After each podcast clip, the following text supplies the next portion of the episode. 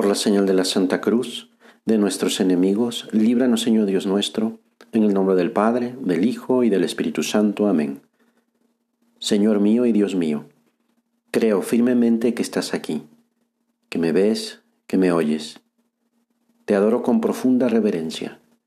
Te pido perdón de mis pecados y gracia para hacer con fruto este rato de oración. Madre mía Inmaculada, San José mi Padre y Señor, Ángel de mi guarda, interceded por mí. El primer día del año es de la Virgen María. Para quien quiere encontrar a Jesús, María es el comienzo. Por eso al iniciar este año, la Iglesia celebra a Santa María, Madre de Dios.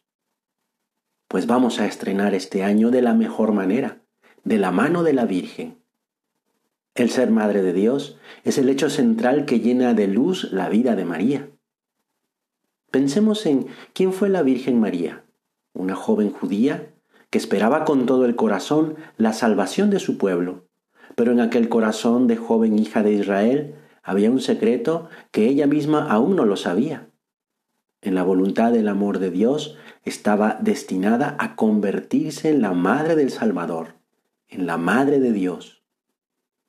La devoción a la Virgen María es camino que conduce a Jesús, nuestro Salvador, nuestro Redentor. Es llave segura que abre las puertas del cielo. Por eso le suplicamos, no permitas que en nuestros corazones se enfríe el amor hacia ti. No consientas que disminuya en intensidad nuestra correspondencia a la gracia que recibimos de Dios. No dejes, Madre nuestra, que se apague la llama siempre ardiente de la caridad en ninguno de tus hijos. Madre de Dios, si alguna vez observas que algún germen enfría nuestro amor, que se mete en nuestras almas, ayúdanos a salir de esa situación y a corresponder con generosidad a lo que Dios nos pide. En la Anunciación, el ángel de Dios la llama llena de gracia y le revela el proyecto de que va a ser madre de Dios. Y María responde, sí. Y desde ese momento la fe de María recibe una nueva luz se concentra en Jesús, el Hijo de Dios, que se hizo carne en ella y en quien se cumplen las promesas de toda la historia de la salvación. Podemos hacernos una pregunta.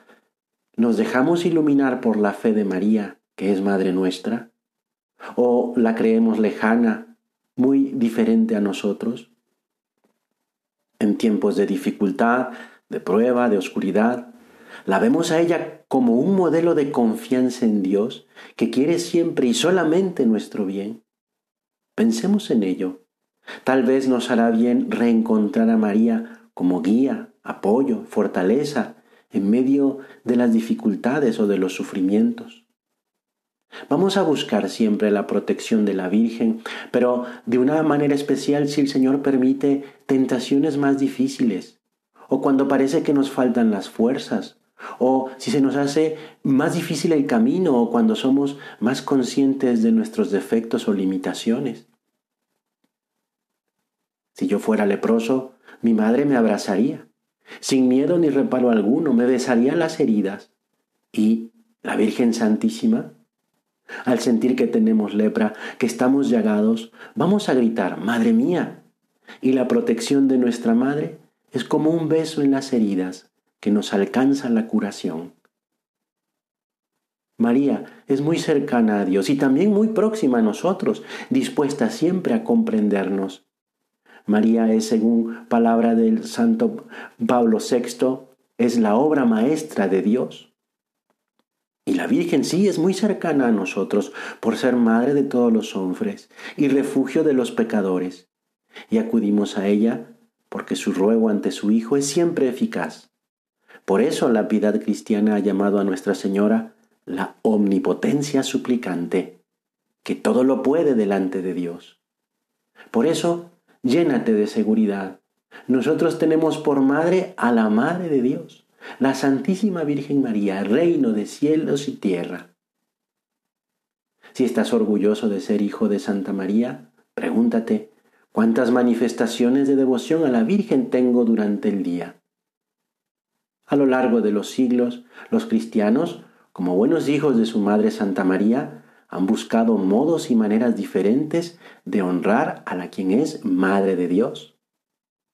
Como, por ejemplo, el saludar a la Virgen al levantarse, el rezar el ángelus al mediodía, el Santo Rosario, que es la devoción más popular y la mejor manera de tratar a la Virgen, el saludar, aunque sea con una mirada, las imágenes de la Virgen con las que uno se va cruzando durante el día, el rezar las tres Aves Marías antes de acostarse pidiendo la pureza del corazón, el uso del escapulario de la Virgen del Carmen.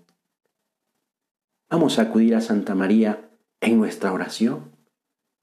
Cuando te veas con el corazón seco sin saber qué decir, acude con confianza a la Virgen. Dile, Madre mía Inmaculada, intercede por mí. Si la invocas con fe, ella te hará gustar en medio de esa sequedad de la cercanía de Dios. Dios envió a su Hijo, pero para formarle un cuerpo quiso la libre cooperación de una criatura. Para eso, desde toda la eternidad, Dios eligió para ser la madre de su Hijo a una hija de Israel, una joven judía de Nazaret en Galilea, a una virgen desposada con un hombre llamado José de la casa de David. El nombre de la virgen era María. Nuestra Señora quiere traernos a todos el gran regalo, su regalo, su Hijo recién nacido, Jesús, y con Él nos trae su amor, su paz, su alegría. En los brazos de nuestra Madre podemos estar con Jesús, cabemos los dos. Así queremos estar todo el año. Madre nuestra, que tengamos los ojos en Jesús y desde tu regazo que sea como tú, que quiera crecer en amor a este niño que es hijo tuyo, Jesús, nuestro Salvador, porque la Madre de Dios es también Madre mía. Te doy gracias, Dios mío, por los buenos propósitos, afectos e inspiraciones que me has comunicado en esta meditación. Te pido ayuda para ponerlos por obra. Madre mía Inmaculada, San José, mi Padre y Señor, Ángel de mi guarda, interceded por mí.